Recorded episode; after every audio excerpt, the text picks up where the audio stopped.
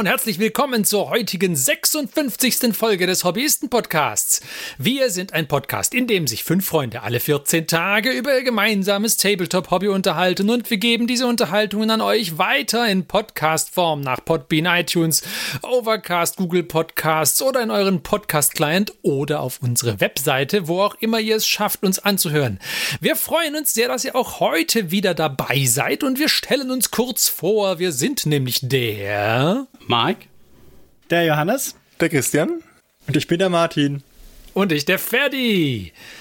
So.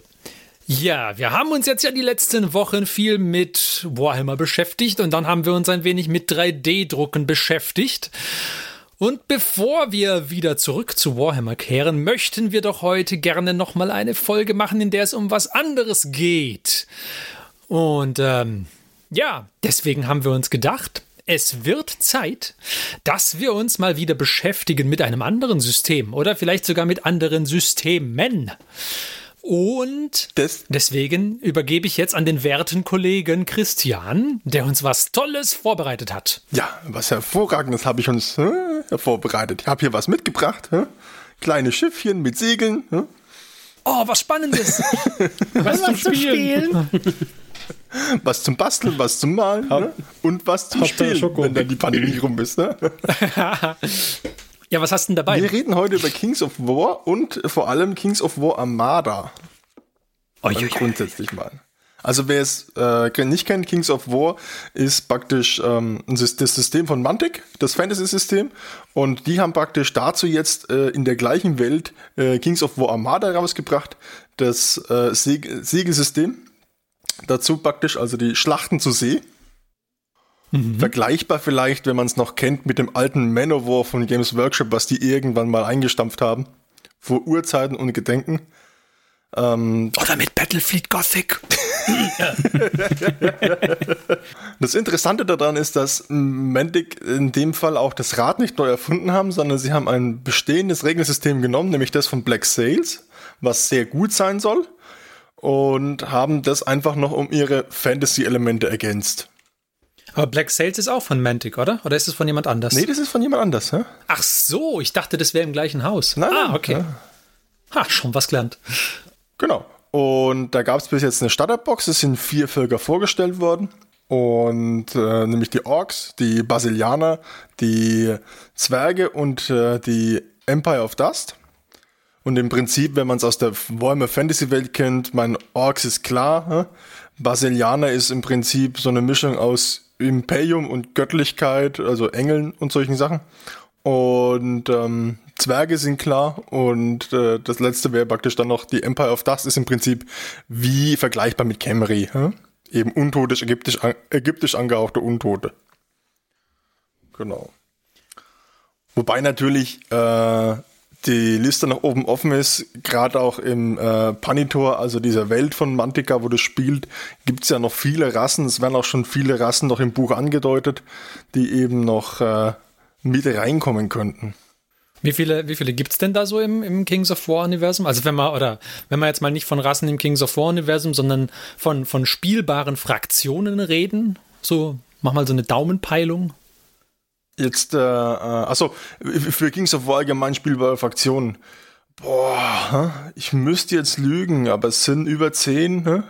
Oh, okay. Also schon ein großes System, ja. Es mhm. sind einige, ja. Also es sind, müssten, ich würde also im Bauch aus würde ich sagen, 13 oder 14, glaube ich. Krass. Aber ich habe okay. nicht nachgezählt, aber ich müsste nachzählen, aber es sind ja allein. Ja, ja, okay. äh, das passt schon. Also viele halt. Es sind viele. Es sind viele, es ist viel offen. Und wie gesagt, im Hintergrundtext von Kings of War Armada werden auch äh, verschiedene Rassen zur See auch schon wieder erwähnt, wo ich ja hoffe, dass sie dann halt demnächst irgendwann äh, erscheinen. Mhm. Dass sie die auch angehen. Unter anderem auch Twilight Kind, also Dunkelelfen. Was? Ah, mhm. Also meine schnelle Scrollsuche übers Menü hat ergeben, dass es irgendwie 16 Fraktionen sind. Ja, ich Wenn ich jetzt alle zähle, die da im Menü aufgelistet sind. Da lag ich doch mit 14 gar nicht so schlecht, ja. Also so Tiefenzwerge, Abyssal Dwarfs, Elfen, Forces of Nature, keine Ahnung, Empire of Dust, also die, die Camry-Variante, Forces of the Abyss, die Dämonen, Goblins, Nightstalkers, Northern Alliance, Orcus, Orcs, Redkin, Salamanders, Trident, Realm of Neritica, also die Wassermenschen ähm, und Untote. Da geht schon ordentlich. Also Potenzial wäre da, das auszubauen. Und das Black Sails, das Original, ist übrigens von Wallout Games. Das richtig Genau. sehe. Und da über das Regelwerk hatte ich schon nur Gutes gehört und da mir diese Segelschlachten sowieso gefallen, mir aber Black Sails grundsätzlich etwas zu, ja, historisch war. Also es ist halt, es sind historische Segelschiffe, die schauen sich halt durchaus recht ähnlich. Wobei man in dem Fantasy-Bereich hat man da doch bisschen mehr Spielraum. Mehr Fantasie halt. Ne? Oh, Hier eine Tentakel, Ja. da eine Tentakel. da, da muss man über, über die Diversität der, der Reihe müssen wir nachher noch mal ein bisschen reden. Aber, Oh, kündigt sich da Dissens an? oh ja. Ja, ähm, aber bevor wir das machen, vielleicht ist es ganz interessant, noch ein paar Worte generell über Kings of War zu verlieren. So, also, ähm, weil das System ist ja alt. ähm, Es ist ja nichts nix Neues unter der Sonne. Ja, also Kings of War ist ein äh, Regimentesystem, ähnlich wie Warhammer Fantasy. Ähm, Magst du das vielleicht für, für unsere jüngeren Hobbyisten-Fans kurz erklären, was ein Regimentersystem ist? also, setzt euch vor den Podcast. äh? Der große Papa Maulwurf schlägt sein Buch auf. ja. Warhammer Fantasy war ein Regimentersystem, in dem man eben äh, keine einzelnen Figuren aufgestellt hat, sondern immer komplette Regimenter, sagen wir mal ab 10 bis 40 ähm, Modelle in einem Block und dann hat man diese Blöcke über das Spielfeld geschoben und in die feindlichen Blöcke rein oder hat mit Fernkampfbogenschützen betrieben. Ähnlich wie man das vielleicht aus so alten ähm, Schlachten kennt, wenn man wie, wie früher Regimenter beigebracht wurden, wie sie sich bewegen, wie früher so taktische Planung war. Dadurch ist es ja entstanden, das Tabletop. Und da hat man auch die, diese Blöcke einfach nur diese Rechtecke als Regimenter gekennzeichnet. Wer Total War, Warhammer spielt zum Beispiel, der kennt es in, in der heutigen Zeit auch. hä? Die haben das ziemlich gut umgesetzt, halt in Echtzeit. Genau. Aber ich denke, normalerweise sollte Warhammer Fantasy zumindest dem einen oder anderen Begriff sein. Ja, wahrscheinlich schon. Aber zum Beispiel, also auch, auch äh, noch nicht mal unsere Mitglieder des Podcasts hätten alle vor zwei Jahren gewusst, was ein Regimentersystem ist. Von daher ist das durchaus eine gerechtfertigte Frage. Ja, also man unterscheidet halt Regimentersysteme, Skirmish-Systeme und Mass-Skirmisher und in dem Fall haben wir es jetzt mit einem Regimentesystem zu tun. Vielleicht ist ja der englische Begriff Rank and File. Rank and File, das habe ich gesucht, ja, danke. Ja, Genau. Und Okay. ähm, Warhammer Fantasy hat äh, eins, zwei Unterschiede, äh, einige sehr bedeutende Unterschiede zu Kings of War, nämlich das Moral- und das Modellesystem, weil bei Warhammer Fantasy hat man immer Modelle entfernt, die, verlo die verloren waren, bis die Einheit eben geflohen ist oder zerstört war. Und bei Kings of War werden keine Modelle entfernt. Da gibt es immer einen Nerf-Test, das ist ähnlich wie der Moralwert. Man zählt praktisch die Wunden und wenn die Wunden zusammen mit einem Würfelwurf höher sind als der Moralwert, dann wird die Einheit äh, aufgerieben praktisch. Und bis dahin bleiben, bleibt sie in voller Stärke stehen, oder wie? Bis dahin bleibt sie in voller Stärke stehen. Es gibt so einen Knackpunkt, wo sie dann äh, ähm, wavernd, also da ist sie dann erschüttert. Hä? Äh, das ist noch die Vorstufe zum, bevor sie flieht. Hä? Aber da kann sie dann gar nichts machen, außer sich zu sammeln. Ne? Und dann ist rum. Wenn du, wenn du den Maximalwert überschreitest mit deinem Würfelwurf plus die Wunden, ist es rum. Dann ist die Einheit weg. Das heißt aber, irgendwann hast du halt den Maximalwert ohne Würfel schon quasi. Ja, das kann passieren. Du hast dann aber immer die Chance, auf eine Doppel 1 bleiben sie immer stehen. Aber ich, ich finde es gar nicht schlecht, weil ich finde immer diese Rank-and-File-Systeme, wenn du da halt anfängst, Modelle rauszunehmen, das sieht halt immer ein bisschen affig aus. Ja, Weil dann, dann ist da dieser nicht ausgefüllte Rahmen, der steht dann da und beleidigt das Auge. Also ich habe früher in Warhammer Fantasy Goblins gespielt und da war es durchaus standardmäßig, dass ich dreimal 40 Nachgoblins dabei hatte. Und wenn du Ja. anfängst, da auszusortieren und wieder reinzusortieren, wieder auszusortieren, ja, da, da bist du durchaus ein bisschen beschäftigt. Das heißt, in Kings of War ist das, das äh, Regiment, was du da hast, eigentlich eher ein Diorama, wenn man es so will, weil du es sowieso komplett wegnimmst oder komplett hinstellst. Du, genau, du musst es nicht als Diorama aufbauen, aber du kannst dann einfach ein Brettchen hinlegen, wo deine Figuren draufstehen und du nimmst Ja. dieses ganze Blättchen weg oder eben nicht. hä? Das finde ich cool. Das ist das tatsächlich. ist eben, finde ich, ein sehr großer Gute Vorteil. Idee. Ja? Und für mich war es halt jetzt ein großer Vorteil davon, dass ich diese Bases dann auch ein bisschen gestalten kann mehr, weil früher war das dann nicht die Möglichkeit, weil du musstest die Modelle einzeln rausnehmen können. Genau. Und es sieht halt dann, wie schon von mir vorher angemerkt, scheiße aus. Weil dann hast du den, den Rahmen hast du ja dann trotzdem da. Und dann, dann hast du halt irgendwie ein leeres Stück Rahmen. Ich glaube, manche haben das dann so gemacht, dass sie angefangen haben, halt den Rahmen unter den Figuren quasi auch zu gestalten, damit der dann auch noch schön aussieht, wenn man die Figuren rausnimmt. Aber das ist halt irgendwie auch kacke. Zweidimensional. Oben Ja. kommen die äh, noch lebend drauf und drunter verbergen sich dann quasi Skelette. so in den Boden Oh, gestampft. das ist nicht schlecht. Die Idee ist gar nicht so übel. Ja. Ich, es, es gab schon Möglichkeiten, das bei Warhammer Fantasy schön zu gestalten, aber du warst halt immer ein bisschen eingeschränkt dadurch, dass du die Modelle zumindest halbwegs einzeln rausnehmen konntest. Es war nicht unüblich, dass man da auch schon Dreier, Vierer Multibases hatte. Ja, Im Regiment. Aber im Regelfall musstest du schauen, dass du es halbwegs einzeln rausnehmen kannst. Das haben wir aber in Kings of War Armada nicht, weil da spielt man natürlich einzelne Schiffchen. Da ist jedes Schiffchen für sich, das ist vielleicht eher mit dem Skirmisher vergleichbar. Indem man eben hier nur so vier bis zehn Schiffe hat. Und da Cool. gab es jetzt eben eine Grundbox mit zweimal vier Schiffchen jeweils und das, die habe ich mir besorgt und bin jetzt fleißig am Basteln und Malen. Erzähl doch mal ein bisschen was über das, über das System dann. Also über, über, also jetzt nicht über Kings of War, sondern über Kings of War Armada. Na klar. Du hast bei Kings of War eben, äh, Kings of War Armada, deine Segelschiffe. Die haben ein Profil mit verschiedenen Bewaffnungen, auch in verschiedene Richtungen. Du hast eben praktisch Front und Heck und die beiden Breitseiten. Und äh, deine Waffen haben dann unterschiedliche Reichweite, eben lange Reichweite, mittlere und kurze, beziehungsweise Close Combat Weapons. Was sehr, sehr wichtig ist bei dem Spiel, was mich sehr interessiert, ich habe es ja noch nicht gespielt, aber die Regeln lesen sich sehr interessant. Das Aktivierungssystem ist, finde ich, außergewöhnlich, ähm, weil es sich nach dem Wind richtet. Es sind ja Segelschiffe, größtenteils. Und die sind windabhängig. Und diejenigen, die zuerst im Wind liegen, aus der Richtung, von wo der Wind kommt, sind zuerst dran. Da wird immer geguckt, welches Schiff ist als nächstes an der Windlinie, sage ich jetzt mal, im Wind. Ja? Und das ist das erste und dann kommt das nächste und so weiter, bis sie alle durch sind. Und der Wind Der kann Wind sich ändert sich von Runde zu Runde. kann oder? sich von, von Runde zu Runde auch drehen, ja. Also normalerweise verändert er sich immer nur eine Stufe, also entweder nach ähm, in eine Himmelsrichtung oder aber wahrscheinlich durch irgendwelche Magie oder Völkereigenschaften kann man das bestimmt noch beeinflussen. Da habe ich aber noch nichts gefunden oder nichts gelesen. Und das macht es auf jeden Fall sehr interessant und du musst praktisch für dein Schiff auch immer festlegen, ähm, welche Geschwindigkeit es hat, diese Runde. Und also ob du jetzt mit Full Sails oder eben äh, nur einfachen Segeln eine Geschwindi Geschwindigkeit oder ob du einen Full Stop machst. Du kannst aber immer nur ähm, eine Geschwindigkeitsstufe rauf oder runter gehen. Du kannst es nicht von vollen Segeln, von voller Geschwindigkeit runter auf stehen. Hm? Das finde ich auch cool. Das ist, das ist auch ein stark, starker Ja, Mechanismus. du musst also ein bisschen schon nicht- vorausplanen. Hm? Das hatten wir doch schon irgendwo mal in irgendeinem System. Oder? War das bei X-Wing? Nee, da war es nicht, oder?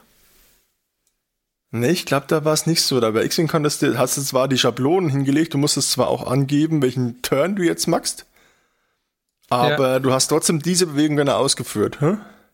Und bei Aber es war doch, war es nicht so, dass da, kann es sein, dass, das- dass das bei der Fregatte oder so bei X-Wing irgendwie so war? Ich, ich weiß es nicht mehr. Oh, da bin ich jetzt Ba- überfragt. Hm, Ich glaube, die hatte auch nur eine Schablone. Aber hatten wir das nicht bei Battletech mal, dass es da unterschiedliche Movement-Varianten gab? Hm, ich weiß nicht mehr. Aber auf jeden Fall cooler Mechanismus, finde ich auch. Ja. Mit dem das. Ich finde die Abhängigkeit vom Wind auch cool. Also hat so ein bisschen was von äh, D&D-Initiative. Bloß, dass du es nicht würfelst, sondern wer es halt näher an den Wind schafft quasi. Was ich halt sehr interessant finde daran ist halt, wenn du jetzt deine Geschwindigkeit hochsetzt, ähm, du hast mit jeder Geschwindigkeitsstufe hast du praktisch, äh, bewegst du dich einmal deine Bewegungsreichweite von, sagen wir jetzt mal 5 Zoll fort. Dein Schiff hat 5 Zoll und jetzt segelst du mit ähm, Full Speed, dann hast du drei Stufen. Das heißt, du bewegst dich 5 Zoll, dann kannst du dich drehen, dann darfst du dich nochmal 5 Zoll bewegen, dann darfst du dich wieder um einen bestimmten Prozentsatz drehen, wenn du möchtest, wieder und das dreimal nacheinander das musst du durchführen. Und du kannst aber jedes Mal, während du dich bewegst, in jedem dieser Stops äh, in der Runde feuern, wenn du möchtest. Allerdings halt mit jeder Waffe pro Runde nur einmal.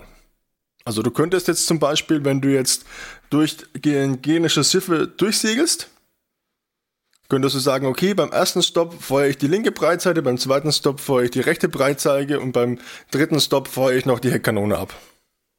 Du kannst halt nicht zweimal links schießen, die in einer Runde, weil die natürlich nachladen müssen. Das heißt, man muss schon relativ gut auch auf die Bewegung spielen, damit man Ja, ich glaube, seine Waffen ist- dann auch sinnvoll es- einsetzen kann. Es liest sich extrem stark darüber, wie, äh, wie man sich bewegt, dass man, wenn man das gut macht, hä? dass man Ich da. habe mir auch einen, einen Battle Report einmal angeschaut und das ist, das sah schon sehr erfrischend aus, wie was für eine Rolle da die Bewegung auch spielt, weil ähm, also es ist nicht nur, dass du da sehr viel drüber nachdenken musst, es ist auch so, dass du echt schnell bist.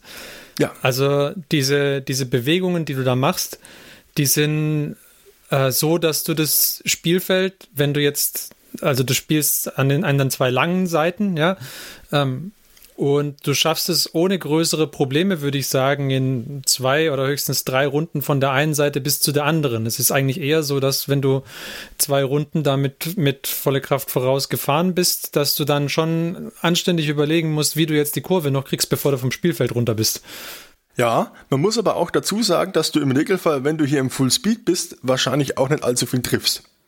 Weil es gibt, ähnlich wie da haben wir eine Gemeinsamkeit zu Battletech, es gibt eine Tabelle, aus der deine Geschwindigkeit nimmst, du nimmst die gegnerische Geschwindigkeit ähm, und ob der Gegner zum Beispiel irgendwelche Deckung hat durch irgendwelche Felsen oder Inseln und äh, das verändert dann deinen Trefferwert.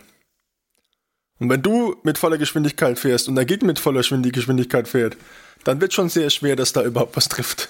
Achso, also das, das bezieht deine und die des Gegners mit ein. ja, genau. Aber, aber was ist denn, wenn ich quasi Geschwindigkeit und Richtung matche? Zu meinem Gegner?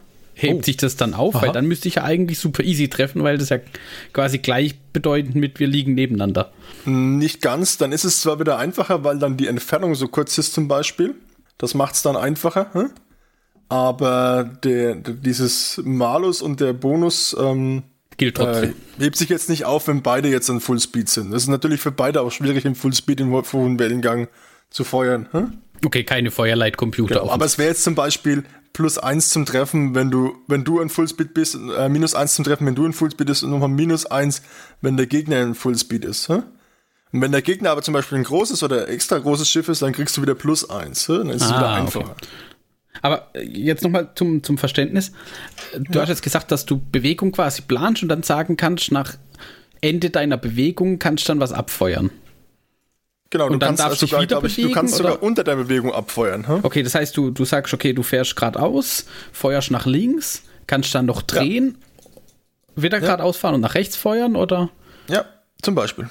Okay, das heißt, es ist so ein bisschen, ähm, äh, da gibt es auch so, ein- so ein Genre äh, quasi asynchroner Multiplayer. Also ich plane meinen Zug voraus und dann wird er ausgeführt. Darf, darf, darf der Gegner parallel dann auch was machen oder ist das Der quasi. Gegner darf, wenn, wenn das Schiff, das du beschießt, noch nicht dran war, ja, dann darf er mit dem, mit dem Schiff zurückfeuern. Okay. Das dann heißt, darf er aber dann, wenn er das Schiff aktiviert, mit den Kanonen auch nicht mehr feuern. Hm? Okay.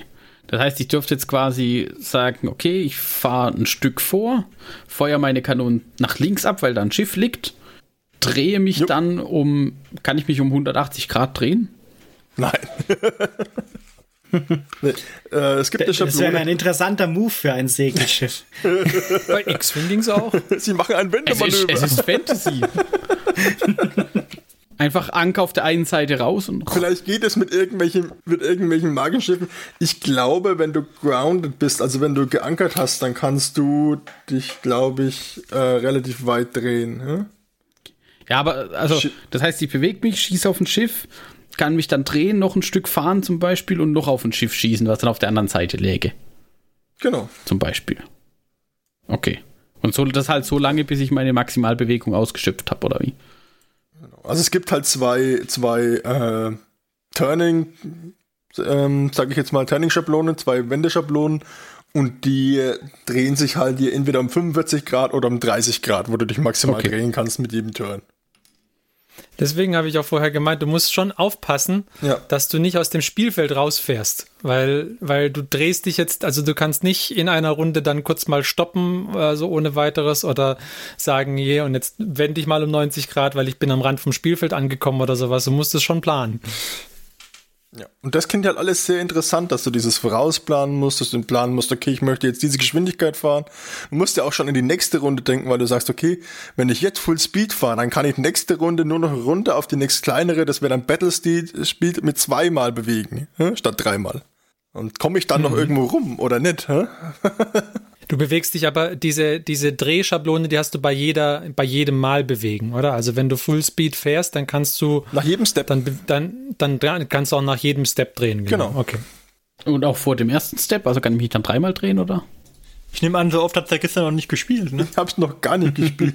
ich, ich fand es so interessant, weil das eröffnet, das eröffnet ja schon verrückte Möglichkeiten, wenn du dich dann mehrfach drehen kannst und, und, und gerade wenn, gerade wenn dann noch eben diese Richtungen eine Rolle spielen, aus der ich dann feuern kann. Also wenn ich nur links, rechts und vorne, hinten feuern darf, dann, ne? Aber ich glaube, da muss äh, fertig, schick mir mal den At Link dann vom Movestep. Also darfst du immer am Ende des Movestep darfst du eine Drehung machen. Du darfst, musst am Anfang also immer mindestens einmal geradeaus fahren.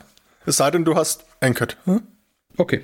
Aber es ist schon so, dass äh, sich immer nur einer bewegt, dann auch potenziell diese zwei oder dreimal und höchstens die anderen, die ja attackiert, dürfen dann zurückschießen quasi, wenn sie wollen. Genau.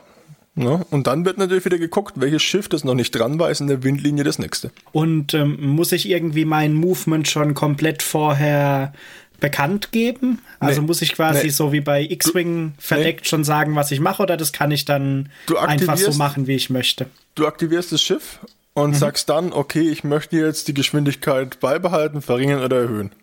Na, du kannst also zwischendrin noch, wenn sich da was ändert, weil der Gegner sich ja auch bewegt vielleicht vorher, noch reagieren. Du kannst sagen, okay, du hast es nicht festgelegt vor, dass du das jetzt machst, sondern du sagst, wenn du das Schiff aktivierst, gibst du an, wie schnell es sich bewegt. Und ähm, was es noch gibt, was wir auch noch vergessen haben, ist, ähm, es gibt auch Entermanöver. Also wenn du auf 3 Zoll dran bist, kannst du natürlich auch versuchen, das gegnerische Schiff zu ändern. Hä? Das ist nun oh, mal okay. bei Orks auch ein beliebtes Manöver. Hm? Wenn du ganz äh, äh, enterfreudig bist, können, weil es das Ork wahrscheinlich schon mal vorkommt, denke ich, kannst du auch zwei Schiffe gleichzeitig ändern. Wenn du jetzt zum Beispiel zwischen zwei Schiffe fährst und du hast auf beiden Seiten ein Schiff, das 3 Zoll zu deinen Längsseiten ist. Hm? Kannst du auch versuchen, Kannst beides du das Schiff auch unter deine Kontrolle bringen und dann weiter kommandieren? Nein, leider nicht. Oh. Das, du kannst es praktisch bloß, ähm, äh, wenn du es geändert hast praktisch und du schaffst es, dass sie ihren, die haben auch wieder einen Nerf-Wert wie in Kings of War, einen Moralwert. Wenn du den brichst, dann ist, äh, ist es äh, entweder sinkt das Schiff oder ja, oder es bleibt führerlos einfach im Meer als Hindernis liegen. Schade, so eine, so eine Endermechanik und Wiederverwertung wäre schon gut gewesen. ich glaube, das wäre zu stark, glaube ich, für manche. Am Ende des zweiten Zugs haben die Orks dann schon 20 Schiffe auf dem Spielfeld. ja. Genau, aber 20 Schiffe ist ein guter Punkt. Äh, wie viele Schiffe fahren denn da so rum? Also wie gesagt, in der Grundbox sind da jetzt ähm, jeweils vier Schiffe pro Seite. Das ist natürlich ein relativ kleines Spiel. Ähm, ich glaube, ähm, so wie ich es rausgelesen habe, ist wahrscheinlich eine normale Größe eher so sieben bis acht Schiffe. Für eine ordentliche Schlacht, wo das schon ordentlich dauert dann. Hm? Und da sind dann irgendwie auch so Groß, Großkampfschiffe dabei? Ich glaube, größer als die in der Grundbox werden sie nicht. Nee, aktuell. Ja, aber viel größer werden sie aktuell nicht. Ich glaube, ich habe eine Box, glaube ich, noch gesehen, da waren irgendwie zwei größere dabei. Das sein. Es gibt ein Schiff, das halt dann nochmal praktisch eine Stufe vom Modell her größer ist als die äh, Schiffe aus der Grundbox jeweils. Aber ich glaube, vom Base her ist es nicht größer. Hm? Da dieses also so ein Pre-Order Da bin ich mir aber nicht sicher. Da nagel mich jetzt bitte nicht drauf fest. Aber ich krieg demnächst wahrscheinlich irgendwann eine Bestellung, äh, eine Lieferung. Hm? Und da habe ich mir so ein Schiffchen als Transportkostenschiffchen mitbestellt. Hm? Ah, ah, ah, man weiß Bescheid. Wir erinnern uns an die letzte Episode, das ist ein Konzept. Man ich brauchte noch 8 Euro. ja, hab eine, hab eine Farbe bestellt und es hat noch ein bisschen gebraucht. Genau. Und dann kann ich dir sagen, ob das Base größer ist oder nicht. ob nee, weil es nur Interesse halber, weil das ist ja ähm, dann doch häufiger, oder was heißt häufiger, das ist ja dann manchmal zumindest so, dass es bei, bei diesen ähm, System ja auch unterschiedliche Größen gibt, die dann unterschiedliche Fähigkeiten haben. Also zweimal pro Breitseite feuern oder sowas, weil sie halt zwei Kanonendecks haben. Du, es gibt mit Sicherheit unterschiedliche Sonderregeln noch, die ich jetzt alle, mit denen ich mich jetzt noch nicht beschäftigt habe. Wie gesagt, ich weiß oder habe gelesen, dass Orks eben besser im Intern auf jeden Fall sind und im Nahkampf. Und ähm, Die Basilianer werden wahrscheinlich auf irgendwelche göttliche Unterstützung noch zurückgreifen können. Beschieße den Gegner mit heiligen Blitzen. Zwerge haben keine Segel, die sind dementsprechend windunabhängiger. ja, aber die, die, müssen dann auf ihren Maschinenwert würfeln, oder wie machen die das? Da habe ich noch keine Ahnung. Ich habe die Regeln zu den Zwergen leider noch nicht. Ja? Und, und verfügbar gibt es aber jetzt nur die, die Starterbox, oder? Gibt es noch andere Rassen zum Kaufen? Die Zwerge sind, glaube ich, inzwischen schon verfügbar. Die ähm, Empire of Dust allerdings noch nicht. Hm? Hm. Dwarf Booster Fleets. Doch, die, die, die, Zwerge kannst du bestellen, ja. Aber ich, na gut, wir, wir reden ja gleich noch über die Modelllinie. Ja, aber, oh, jo, jo, da hält sich aber schon mal jemand zurück hier. Äh, erwähnenswert wäre noch, dass ähm, die Waffen auch farblich gegliedert sind, also schwere Waffen blau, leichte Waffen rot, ähm, Nahkampf schwarze Würfel, indirekte Waffen grüne Würfel. Das sind auch schon anders verschiedenfarbige Würfel und zwar W10 in der Starterbox dabei, weil das Ganze spielt sich mit W10. Was auch ungewöhnlich ist, äh, wie gesagt, das kommt von Black Sails, weil die normalen Kings of War Systeme, die, die es bisher gab, äh, von Mantic, die Systeme haben sich mit W6 gespielt. Was, wo ich es gelesen habe, fand ich es unheimlich cool, ähm, was zeigt, wie ich sehe, wie wichtig die Bewegung ist in Kings of War Armada. Es gibt das sogenannte Raking Fire. Hä? Das ist, wenn ein Schiff praktisch im 90-Grad-Winkel durch das andere Schiff mit der Breitseite der längs durch das Schiff durchschießt. Hä? Dann es nämlich richtig Bonusschaden. Hm? Das muss man aber echt, das muss man schaffen, das ist nicht so einfach. Hä? Man braucht eben dann, das andere Schiff muss ziemlich im 90-Grad-Winkel ziemlich genau drin sein, dass man mhm. praktisch ähm, dieses Waking Fire Einmal machen kann. Von vorne nach hinten durch. Einmal von vorne nach hinten durchschießen, ja. Ist es nicht sinnvoller, man schießt zeitlich durch? Also ich meine so. Ja, so rein. Mehr, mehr Schaden macht es offensichtlich durch dieses, äh, wenn man von vorne nach hinten durchschießt oder umgedreht, ja. Ah, weil halt bei den, bei den späteren Schiffen hatten die ja Abteilungen, also da waren ja versiegelbare Schiffsabteilungen, Schotten. Und dadurch musstest du halt, ähm, war das dann nicht so einfach möglich, dass du einfach durchschießt von vorne nach hinten, sondern du hast halt einfach das Mittelstück getroffen, um die Struktur so stark zu schwächen, dass es dann innen zusammenbricht, oder? War das nicht die Idee dahinter? Aber hier gibt es halt keine Schotten, hier gibt es nur Zwerge. Eine ausständige Frage. Die Frage ist, wie viele Schotten die Orks haben. die ein Schiff die Orks springen einfach auf dein Schiff rüber. Ja, mach den Orks das Schiff kaputt. Entschuldigung, das ist jetzt unser Schiff. ja, aber ist das schon cool, weil das fand ich eigentlich auch so einen äh, coolen Aspekt, als wir X-Wing ein paar Mal gespielt haben. Weil bei X-Wing war es ja auch so, dass du coole, so coole Bewegungsaspekte hast, wo du interessante ja. Sachen machen konntest. Ja, ja, da war die Bewegung auch ziemlich wichtig. So irgendwie der TIE Fighter Swarm, den wir nie hingekriegt haben oder solche Sachen. Hier kannst du dann wahrscheinlich den, ja. den, den Licht links-rechts Breitseitentanz vollführen zwischen den Schiffen oder so. Sollte ich das jemals spielen, wird es genauso enden wie mit dem blöden TIE Fighter Swarm, dass ich dann so beschäftigt damit bin, Informationen zu fahren und mich so freue, wenn ich es geschafft habe, Informationen zu fahren, dass es dann völlig egal ist, ob ich überhaupt Schieß irgendwas schon. treffe. Bin fast glaub, da. Bin fast glaub, da. da. Da musst du einfach auch Org spielen. Weil grundsätzlich ist es nee. eigentlich so, weil wenn sich Schiffe können ja kollidieren, auch mit irgendwelchen Inseln oder sonstiges, aber wenn zwei Schiffe miteinander kollidieren, dann müssen die beiden Schiffe jeweils einen Ausweichtest machen und Ork können sich entscheiden, diesen Ausweichtest automatisch zu vermasseln. Ah, das klingt gut. Sie rammen uns oder vielleicht rammen wir sie. ja, ja. Also der andere darf versuchen auszuweichen, aber der Ork kann sagen, nö. das liest sich alles okay. sehr lustig auf jeden Fall. Ne? Ich hätte noch, noch äh, eine Frage und zwar nochmal zurück zum, zum äh, Kings of War an Land. Ja. Ähm, und zwar meine ich, dass der Martin und du mir das System mal vorgestellt hattet als äh, den Ersatz für Warhammer Fantasy Battles. Ähm, war unser Ersatz dafür gedacht, ja. Hm? Ah, das, es war euer Ersatz dafür. Es ist nicht quasi generell der Ersatz dafür. Es hat sich nur angeboten, weil die Modelllinien so nah aneinander sind, oder wie? Kings of War hat, oder Mantic hat grundsätzlich Kings of War äh, ursprünglich dazu auch mit so aufgebaut, dass man auch seine Warhammer Fantasy Modelle dafür nutzen konnte, da sie lange Zeit ihre Range auch erst aufgebaut haben. Mhm. Es gibt ja immer noch nicht alles von allen Völkern von, von Mantic selber sondern die haben mhm. die Regeln dazu. Und sie haben halt jetzt inzwischen haben sie für einen Großteil äh, der Armeen äh, Figuren, aber früher hatten sie auch nicht für alles Figuren. Und dann haben sie einfach auch Regeln dafür geschrieben, sodass du die auch dafür verwenden konntest dann. Ich finde es ein cooles Konzept. Ich finde, es könnte man ruhig, das, das könnte öfter gemacht werden, dass du quasi so Firmen hast oder was oder Hersteller hast, die sich halt darauf beschränken, Spielregeln zu schreiben und das dann aber richtig gut machen und der sagen, ja, jetzt guckst halt mal, du wirst schon irgendwo Miniaturen finden, die da dazu passen könnten. Das finde ich, könnte es mehr geben. Ja, ja ich meine, es gibt blanke Regelwerke, aber Kings of War hat dann natürlich schon angefangen zu versuchen, seine eigenen Miniaturen auch zu verkaufen. Ja, natürlich, das, das bietet sich ja auch an, aber trotzdem, es könnte, wäre auch mal ein interessantes Konzept, dass du nicht dann, ähm, da, also dass du die Spielregeln quasi in den Vordergrund stellst und dann sagst, na okay, gut, jetzt wirst du schon irgendwie Miniaturen finden und wenn es gut läuft, dann können wir vielleicht irgendwann mal eigene machen, aber wir fangen mit den Spielregeln an. Auch ein interessantes Konzept. Ja, ja nicht ein schlechtes Konzept, aber ich, also, was da dann halt wieder ein bisschen schwierig wird, ist dann halt mit Größe, Umfang der Modelle, Sichtlinien. Ja, also da, da geht es dann wieder in die Richtung.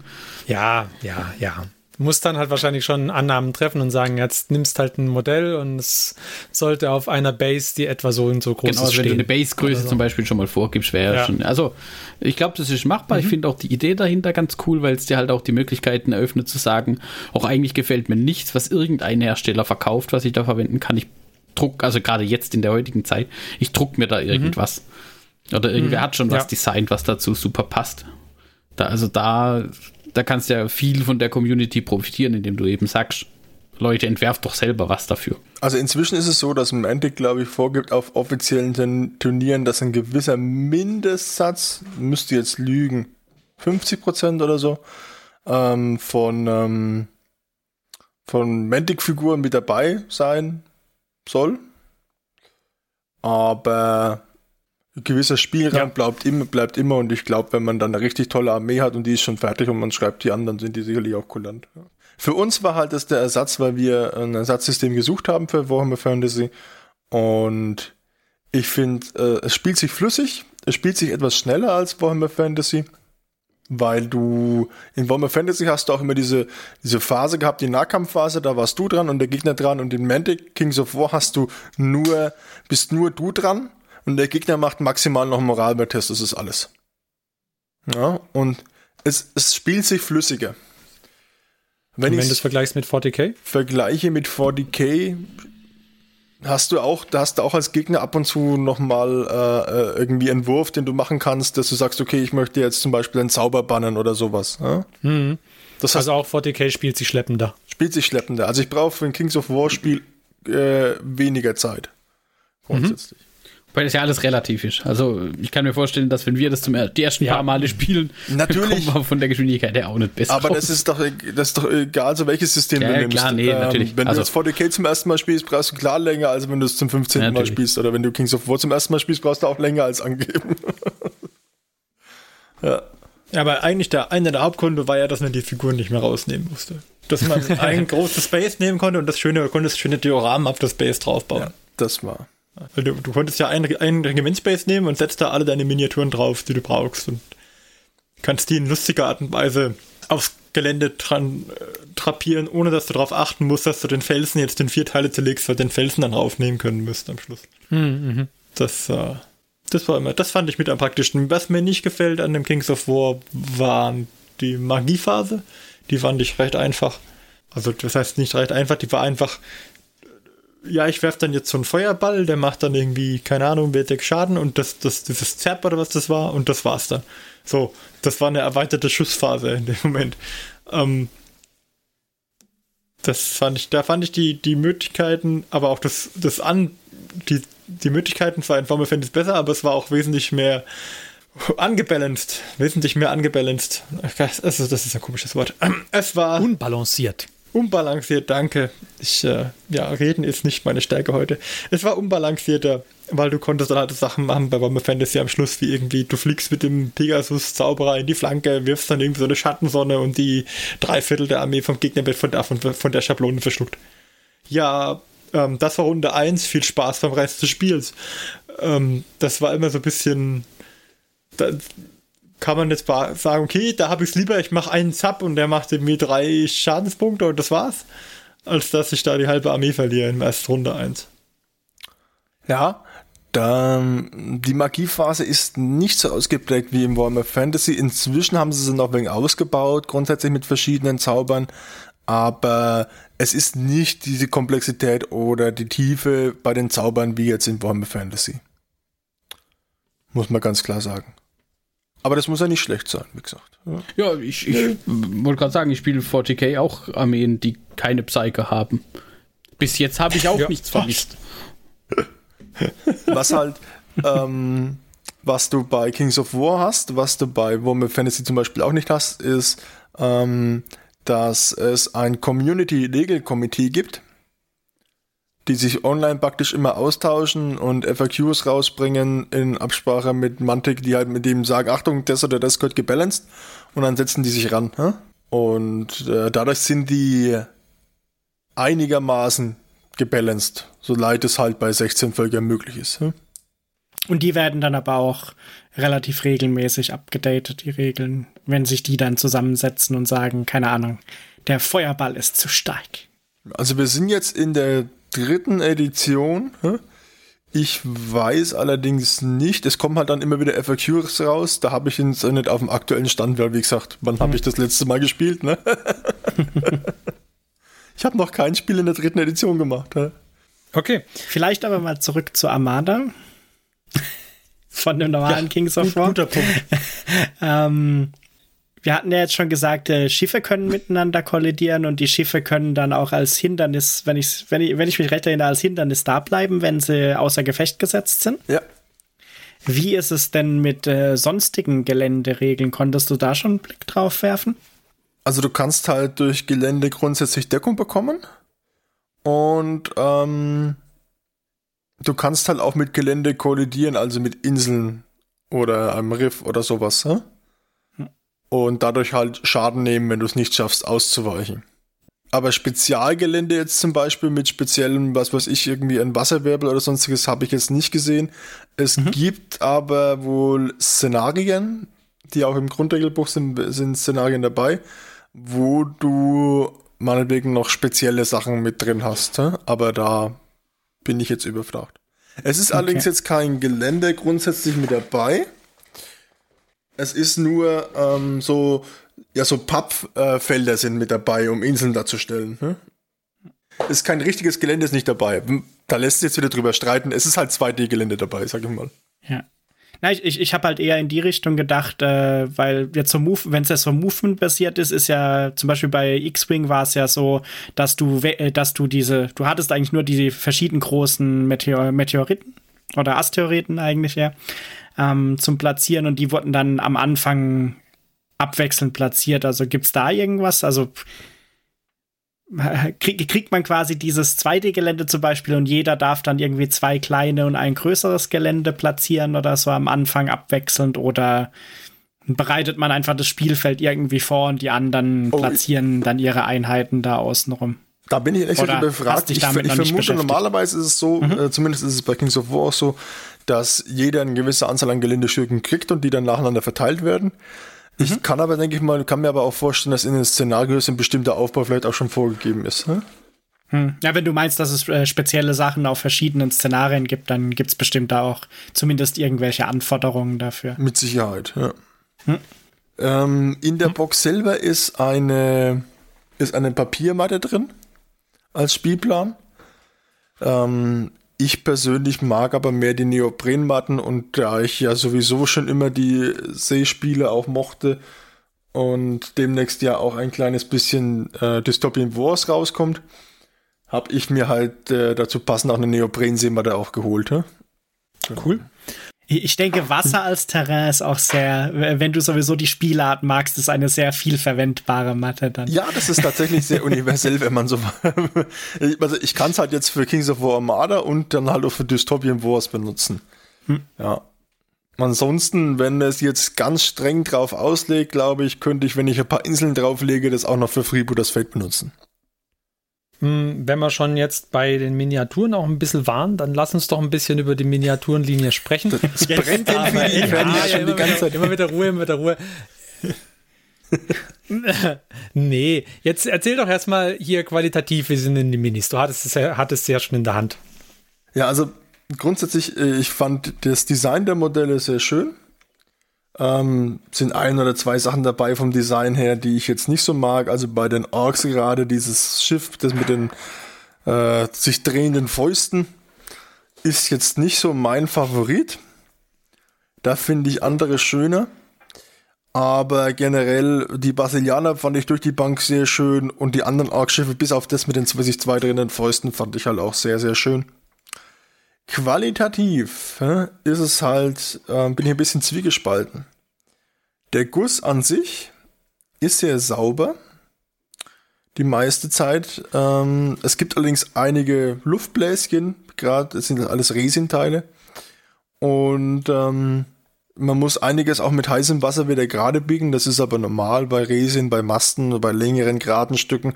Das wird, das verzieht sich immer mal. Das muss man machen.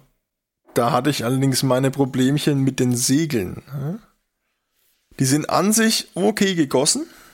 Der Guss ist okay, aber auf den Segeln war so viel Trennmittel drauf. Ich habe das mit Spüli und mit der Zahnbürste geschrubbt und es ging nicht runter. Ich habe es danach versucht und es war halt einfach immer noch Trennmittel irgendwo drauf.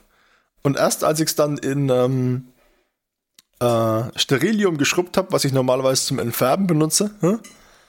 Ähm, da war es dann tatsächlich dann so weit, dass es die Grundierung, ohne dass sie abperlt, gehalten hat.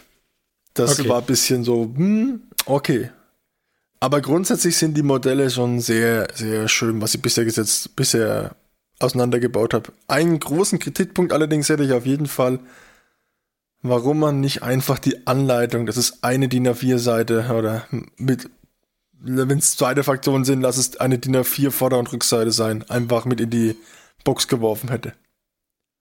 Weil man muss sich die Anleitung online raussuchen. Es ist jetzt auch kein Hexenwerk, dieses Modell zusammensetzen.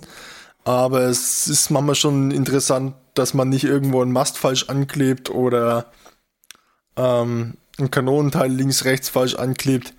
Es wäre gut gewesen, wenn sie es einfach für die Schiffe, die drin sind, mit reingeworfen hätten. Ja, Spezialist wie ich bin, habe ich nämlich gleich mal bei einem Schiff der Orks aus Versehen, weil ich dachte, hä, ist komisch. Ähm, in online die Anleitung How to Build nachgesehen und dann waren die Ork-Schiffe drin. Da dachte ich, okay, sind vier Schiffe, vier Schiffe sind in der Box. Es passt einwandfrei. Dann fängst du an, um, habe ich irgendwie ein Bit zu viel, na, kein Thema, der verwurscht ich beim ersten Ork-Schiff schon mal einen Schnippschnapp. Ja. Dün, dün, dün. Äh, bis ich festgestellt habe, ach Mist, das eine Schiff ist doppelt, dafür ist das andere Schiff gar nicht mit drin. Wäre mir nicht passiert, wenn die passende Anleitung einfach drin gelegen wäre. Hätte ich drauf geguckt, wäre mir es aufgefallen. Ne? Ach so, es geht um die, es geht nicht um die Spielanleitung, es geht um die Bastelanleitung. Ja, um die Bauanleitung ging es mir. Oh. Dass die bloß online ist. Hm? Ja, das ist scheiße. Das hätte ich. Ich meine, es ist nicht schwer. Das, die, das ist ein Bild, das ist drauf, dass du hinten links, rechts diese zwei Kanonen ansteckst und äh, die Segel dazu gehören und äh, das war's grundsätzlich. Und dann vielleicht noch hier das Bit noch dran und gut ist.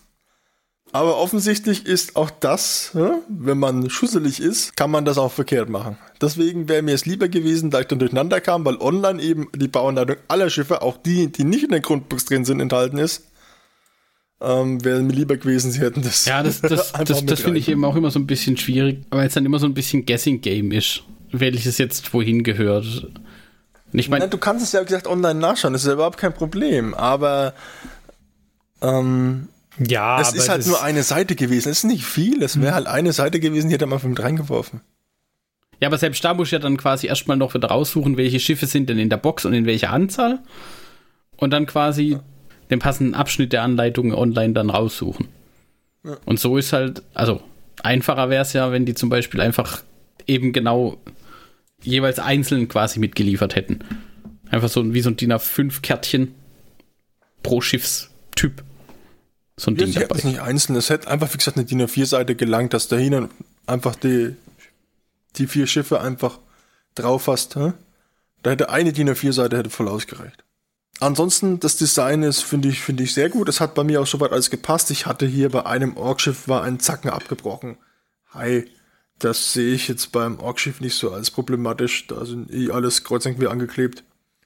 Und ähm, irgendwie habe ich entweder beim Schrubben der Teile, weil ich eigentlich die Teile alle gewaschen habe, habe ich zwei kleine Nahkampfkanönchen bei dem kleinen Orkschiff abgebrochen. Und irgendwo ging mir noch eine Kanone ab. Hm? Äh, für die Frontbewaffnung von einem der Hammerfists. Da weiß ich auch nicht, die habe ich wahrscheinlich auch beim Schrubben verloren. Hm. Aber das ist nicht weiter wild gewesen. Hm? Was ich noch gesehen habe bei der Bauanleitung von den Dingern, gibt es auch eine lustige Frequently Asked Questions, wo dann eine Frage ist, should the Blood Runner have access on its sales? There are no access on the sales of the Blood Runner. Oder how many lanterns should the Basilian Elohi have? ähm, die Orkschiffe haben teilweise äh, auf ihren Segeln ähm, konturmäßige Äxte vorgezeichnet und auf manchen aber nicht. Und die Basilianer haben irgendwelche Sonnen drauf. Und die oder? Basilianer ja. haben Sonnen drauf, ja. Ja, die haben ja hier teilweise auch die Segel, glaube ich, wiederverwendet, so wie es aussieht. Wenn ich jetzt gerade gucke, das, ja, hintere, ja, das, das äh, hintere Segel der Hammerfist ist, glaube ich, das gleiche wie das hintere Segel eines Blood Runners. Das, bloß das ist durchaus ohne möglich, Äxte. Was ja. ist dann halt noch. Ja, aber das ist ja ein Riesenunterschied. Naja, ja. There are no access. juckt, juckt, natürlich hinterher keinen, aber ich finde es dann halt, genau da wird es dann halt nochmal gefährlicher, wenn es quasi ja. austauschbare Teile sind, die aber vielleicht, oder die auf den ersten Blick austauschbar wirken, weil die, wenn die vor dir liegen, denkst du, ja, das sind die gleichen. Macht jetzt wahrscheinlich am Ende, im Endeffekt macht es nichts aus. Aber es ist trotzdem ärgerlich, wenn es dann vielleicht nicht 100, also kann ja sein, dass die Aufnahmen dann nochmal anders sind. So ging es mhm. mir zum Beispiel schon beim, beim Warhammer Miniaturen bauen. Die sehen erstmal irgendwie gleich aus und dann stellst du aber fest, naja, nee, dieses Armpaar gehört eigentlich zu diesem Oberkörper und du wunderst dich, warum du den, du, du kriegst einfach nicht passend hin. Es klappt nicht, dass diese Arme irgendwie mit diesem Oberkörper zusammenpassen. Nö, das konnte ich jetzt nicht feststellen. Ich glaube auch persönlich, ähm, ich habe auch bei das eine Segel hier schon mal äh, falsch am Mast angeklebt, das ist mir danach erst aufgefallen. Hä? Aber das ist ein Orkschiff. Hä? Es fällt nicht auf. es fällt einfach nicht auf. Es wird ja wahrscheinlich bei allen anderen Schiffen auch nicht auffallen, weil ja. wer soll es denn kontrollieren? Aber das also, kann der mit dem falschen Zusammenbauen kann der ja immer passieren, auch mit jedem anderen Spielsystem. Ja, ich erinnere nur an meinen Wave Falcon. Der Wave Falcon, ja. Aber die wichtigste Frage haben wir noch gar nicht gestellt. Hast du beim Zusammenbau Seashanties gesungen? ich, ich, ich äh, du immer wieder beim Malen, also sogar vorher schon Sea Shanties anhören, nämlich die von Black Flag. Assassin's Creed Black Flag. Hä? Die besten Sea Shanties auf YouTube. Stell dir mal vor, wie erfolgreich du sein könntest, wenn du Sea Shanties gesungen hättest während dem Zusammenbau und das auf TikTok gestellt hättest. Oh ja. Da hättest du jetzt einen Plattenvertrag, Christian. Ja, ich fürchte nur, niemand will mich singen hören. Es ist ein Sea Shanty, komm schon. Und dann auch noch ein orkisches Sea Shanty. Leute hätten schreiben können, nein, was tut er denn? Er bricht den Mast also, ab, da klippt er das Teil verkehrt Da sind an. Äxte auf dem Segel, falsches ja. Schiff, falsches Schiff. Ja, ich muss sagen, der Zusammenbau war für mich ein Abenteuer, weil ich halt ein Schüssel war.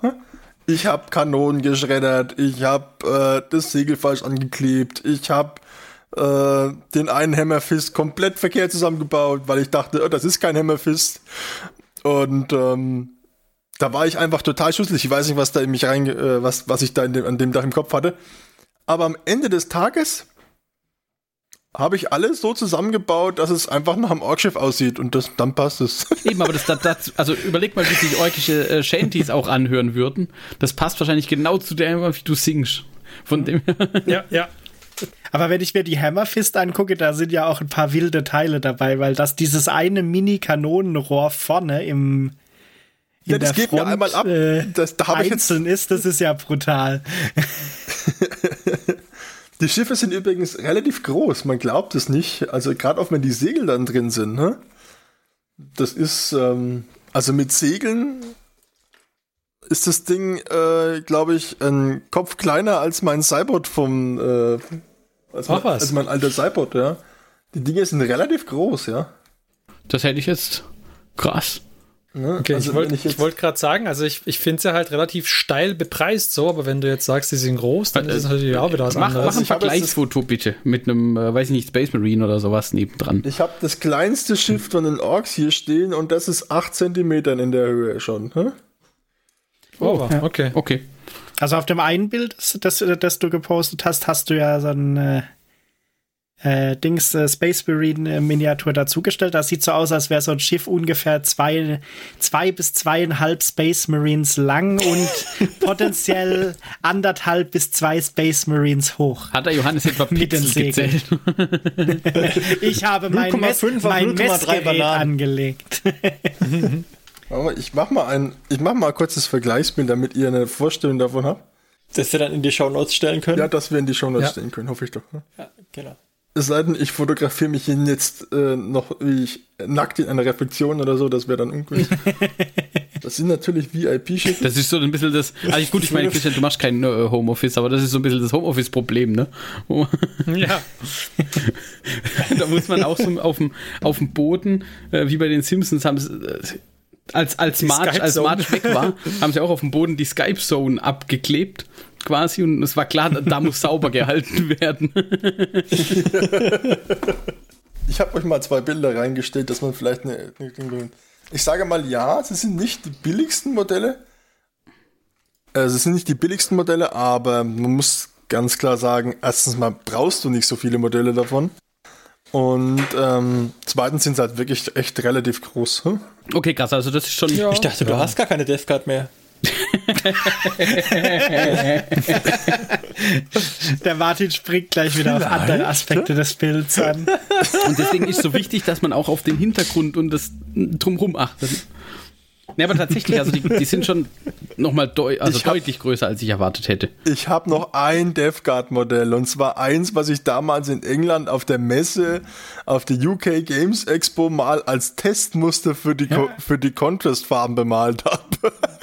Ich, ich, ich, ich weiß der Martin da nichts äh, von. Das wurde sogar im Podcast besprochen, dieses Modell damals. Ja, ja, das stimmt. Okay, ich weiß alles. ähm, vielleicht noch eine Frage, wenn die, äh, da die Modelle dann doch etwas größer sind, als ich auch vorher gedacht hätte. Wie groß ist das Spielfeld? Weil du hast gesagt, es ist so eine Papierkarte dabei.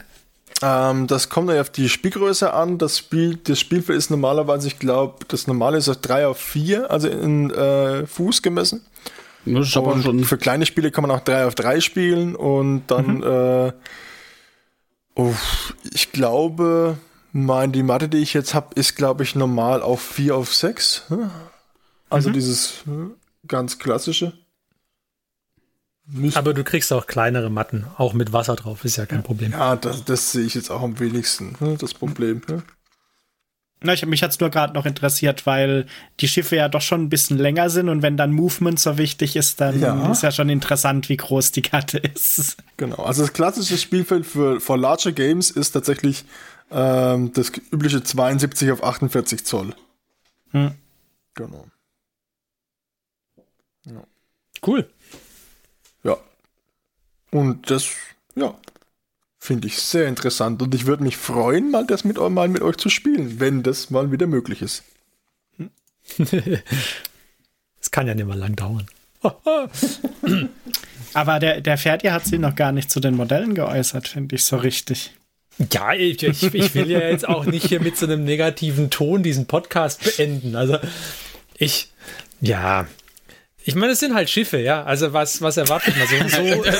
So, so, nee, so, so unterschiedlich können die ja gar nicht aussehen. Aber ich hätte mir schon, vor allem wenn man sich die Basilianer halt anschaut, so die, die, die brasilianischen Schiffe, sind halt schon sehr, sehr ähnlich, finde ich. Jetzt ist es natürlich so, dass in meiner Erinnerung so wunderbare Battlefleet Gothic, da kannst du die Schiffe überhaupt nicht voneinander auseinanderhalten. Ja, also da, da sieht alles komplett gleich aus. Von daher ähm, will ich mich da jetzt auch gar nicht so weit aus dem Fenster lehnen. Ähm, ich gebe dir recht, ja. Ferdi. Ähm, natürlich hat man versucht, eine gewisse Linie bei den Völkern drin zu haben. das ist auch wichtig. Orks also das alle ist auch zusammengesetzt so. sind, das ist okay. Man hat, der eine hat einen Bohrer vorne dran, der andere hat Sägen vorne dran, der nächste hat äh, ein offenes Maul vorne. Das ist auch alles äh, soweit in Ordnung. Sie hätten natürlich noch ein kleines bisschen unterschiedlicher sein können, zum Beispiel auch bei den Segeln noch ein bisschen mehr Varianz mit rein. Ähm, genau, das finde ich auch, dass die Segel sehen halt schon sehr, sehr ähnlich aus immer. dass du ein bisschen, bisschen detailverliebter mal vielleicht irgendwie ein bisschen die Segel zerfledderter hättest oder sowas. Oder ja, ich weiß es nicht. Ich, ich bin, ich weiß auch nicht genau, wie ich es mir vorstelle, wie es anders aussehen könnte. So fand ich, wenn man die Schiffe so sieht, dann sehen sie halt einfach ziemlich ähnlich aus. Das ja. war mein einer, mein einer Kritikpunkt. Die Ork-Schiffe sind einigermaßen interessant, finde ich. Ich fand die Basilianer und vor allem, vor allem die Zwerge halt einfach langweilig. Ja, da muss Zwerge sehen, sehen ein bisschen sehr panzerig aus. Da muss ich dir recht geben, die Zwerge finde ich einfach auch designtechnisch nicht besonders schön. Echt? Also ähm, tatsächlich finde ich jetzt die Zwerge noch. Die anderen sind halt so klassische Schiffe. Diese Zwerge sind halt irgendwie so die mehr so dieses, ach, wir nehmen einen Panzer und lassen ihn schwimmen. Wenn ich mir diese Zwergenschiffe holen würde, dann würde ich den definitiv einfach noch links und rechts so äh, Raddampferräder und Schlote verpassen. ja, ja, das würde auch gut Das würde die, denke ich, arg aufwerten. Ich meine, sie haben sowohl Raddampferräder als auch Schlote, aber die sind halt recht gut versteckt. Ja, das ist alles wegen so, hm, hm. Ich, ich finde sie optisch ja. halt nicht wirklich ansprechend, muss man ganz Aber klar man sagen. muss halt sagen, sie sind deutlich anders wie die anderen. Also da ist ja. zumindest ein guter Kontrast dabei. Das stimmt, aber auch die Zwergenflotten-Dinger untereinander dann unterscheiden, finde ich schon auch recht schwierig, wenn du sie. Ja, ich, ich weiß es nicht. Wahrscheinlich ist es nochmal was anderes, wenn du sie vor dir hast. Du kannst natürlich auch bemaltechnisch ein bisschen was tun, dass du sie gut auseinanderhalten kannst. Und jetzt, wenn wir ehrlich sind, ich meine, ich spiele Space Marines, ja. Also die sind für jemanden, der nicht Space Marines spielt, sehen sie auch alle gleich aus. Ähm, Aber ich verstehe, ja. was du da meinst, ne? Ich freue mich auf jeden Fall noch auf das Empire of Dust, also auf die Camry. Die haben ja sogar Lehren. Mhm. Und mhm. äh, das wird schon auch sehr interessant auf jeden Fall. Ja. ja. ich würde mal warten auf die Elfen, bin ich gespannt, wenn sie mal Elfen bringen. Ja, wie gesagt, im Fluff habe ich mal kurz habe ich nachgeschaut, da werden unter anderem als seefahrende Rassen auch die äh, Salamander erwähnt, also die Echsenmenschen. Mhm. Die Varangur, also das ist praktisch das Äquivalent zu den Barbaren, also zu den Chaos-Barbaren das Äquivalent. Ja? Die Neretikans, das sind die, das Wasservolk. Das ist auch sehr interessant, ja, weil gut. ich die immer bei äh, äh, herausstechend bei Mantic fand. Ähm, die reiten halt dann auf Wahlen oder so, das wäre auch cool. Das wäre cool, ja. Muss man sehen, sie werden ja nur erwähnt. Äh, die Elfen eben, die, die Dunkelelfen und aber auch oh. Dämonen. Oh. Ja, Untote fände ich auch cool. Ja, wie gesagt, äh, es kommen halt jetzt auf jeden Fall schon mal die Empire of Dust. Die Camry. Die normalen ja. Untoten gibt es ja auch in äh, Kings of War. Könnten auch kommen. Hm? So Oder Redkin. Piraten. Hm? Ja. Redkin wäre auch klasse. Ja. Die könnten auch so ein. So uh, da, da könnte man bestimmt einen geilen Spezialmove haben, wenn das Schiff untergeht. Die Ratten verlassen das schinkende Schiff oder so. ja, ja. Da wäre es tatsächlich fluffig, wenn So plus X-Bonus aufs Entern des Schiffs, das einen versenkt hat oder so. Wenn sie das Schiff ändern könnten, das wäre schon cool. Always remember, we put the rat in the pirate, ne? nee, ähm, da sind, sind schon sehr viele Möglichkeiten. Was ich halt, ich, ich liebte halt diese Modelle aus ähm, diesem Standalone-Spiel von Games Workshop, diesem, ah, wie heißt es? Manowar? Nee, das Manowar war ja ein System, was sie eingestellt haben. Dreadfleet. Dreadfleet, Dreadfleet. Dreadfleet. es gab ja mal ein, eine Box, Dreadfleet, das war ein eigenständiges äh, Box-Set von GW als Brettspiel im Prinzip. Und da waren Schiffe drin von GW zu ihren Rassen. Und die waren halt teilweise echt schon super und ausgefallen. Hä? Und wenn, wenn du dir halt die irgendwie anguckst, dann die sind halt schon nochmal eine Ecke detaillierter oder nochmal eine Ecke interessanter einfach. Das ist das, was ja, aber ich, detaillierte würde ich nicht hatte. sagen, aber designtechnisch halt noch ein bisschen hervorstechender, ne? Ja. ja. Aber, gut. aber es ist vermutlich auch Geschmackssache. Man muss sehen, also, was noch kommt, ja. Genau. Auf jeden Fall äh, bin ich eigentlich soweit sonst zufrieden. Bis jetzt. Ich habe jetzt die vier Orkschiffe, die sind jetzt im Bemarstadium. Danach fange ich mit den Brasilianern an. Vielleicht ändert sich dann nochmal irgendeine Meinung, aber Grundsätzlich bin ich sehr zufrieden und die Regeln lesen sich sehr interessant. Hm? Cool, cool. Dann sind wir mal sehr gespannt auf deinen ersten Spielbericht. Ja. Ja, ja. dann muss eben, wird eben der Martin wieder verpflichtet und dann muss er eben dann irgendeine Rasse übernehmen und darf dann gegen mich spielen. Okay. Einer Gut, muss das Opfer bringen. Ja, es ist eine dreckige Arbeit, aber irgendjemand muss sie tun, Martin. ja, der muss ja machen. Ja. Ah, ich lass mich halt wieder breitschlagen. Ah, ja, ja. ja. Er kriegt du auch nichts. Ich, ich bin formbar. Gut, sehr schön. Dann vielen Dank, Christian, für diese Einsicht. Ich habe einen Charakter aus Play-Doh. Kriegst auch Schiffe aus Play-Doh. Ich glaube, dann sind wir auch für heute am Ende unserer Folge angekommen, würde ich sagen, oder?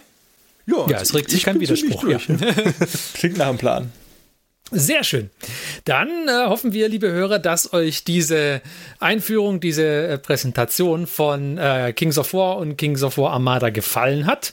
Vielleicht ist das ja ein System, was ihr auch gerne mal ausprobieren möchtet. Vielleicht probiert ihr es ja sogar schon aus oder habt vielleicht sogar mal Kings of War Schiffchen irgendwie schon angeschaut oder bemalt. Falls ja, könnt ihr uns ja vielleicht ein Bild teilen oder unseren anderen Hörern. Da würden wir uns drüber freuen. Und ansonsten. Überzeugt den Ferdi, wie cool die Modelle sind. Ja, genau. Ihr könnt mich auch überzeugen, wie cool die Modelle sind.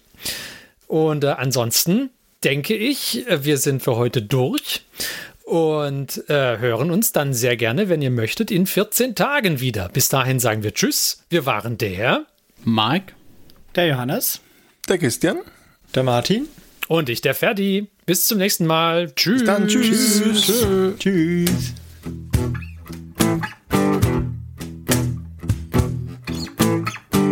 Diese Folge des Hobbyisten Podcasts ist geschützt unter einer Creative Commons Attribution Share Alike 4.0 International Lizenz.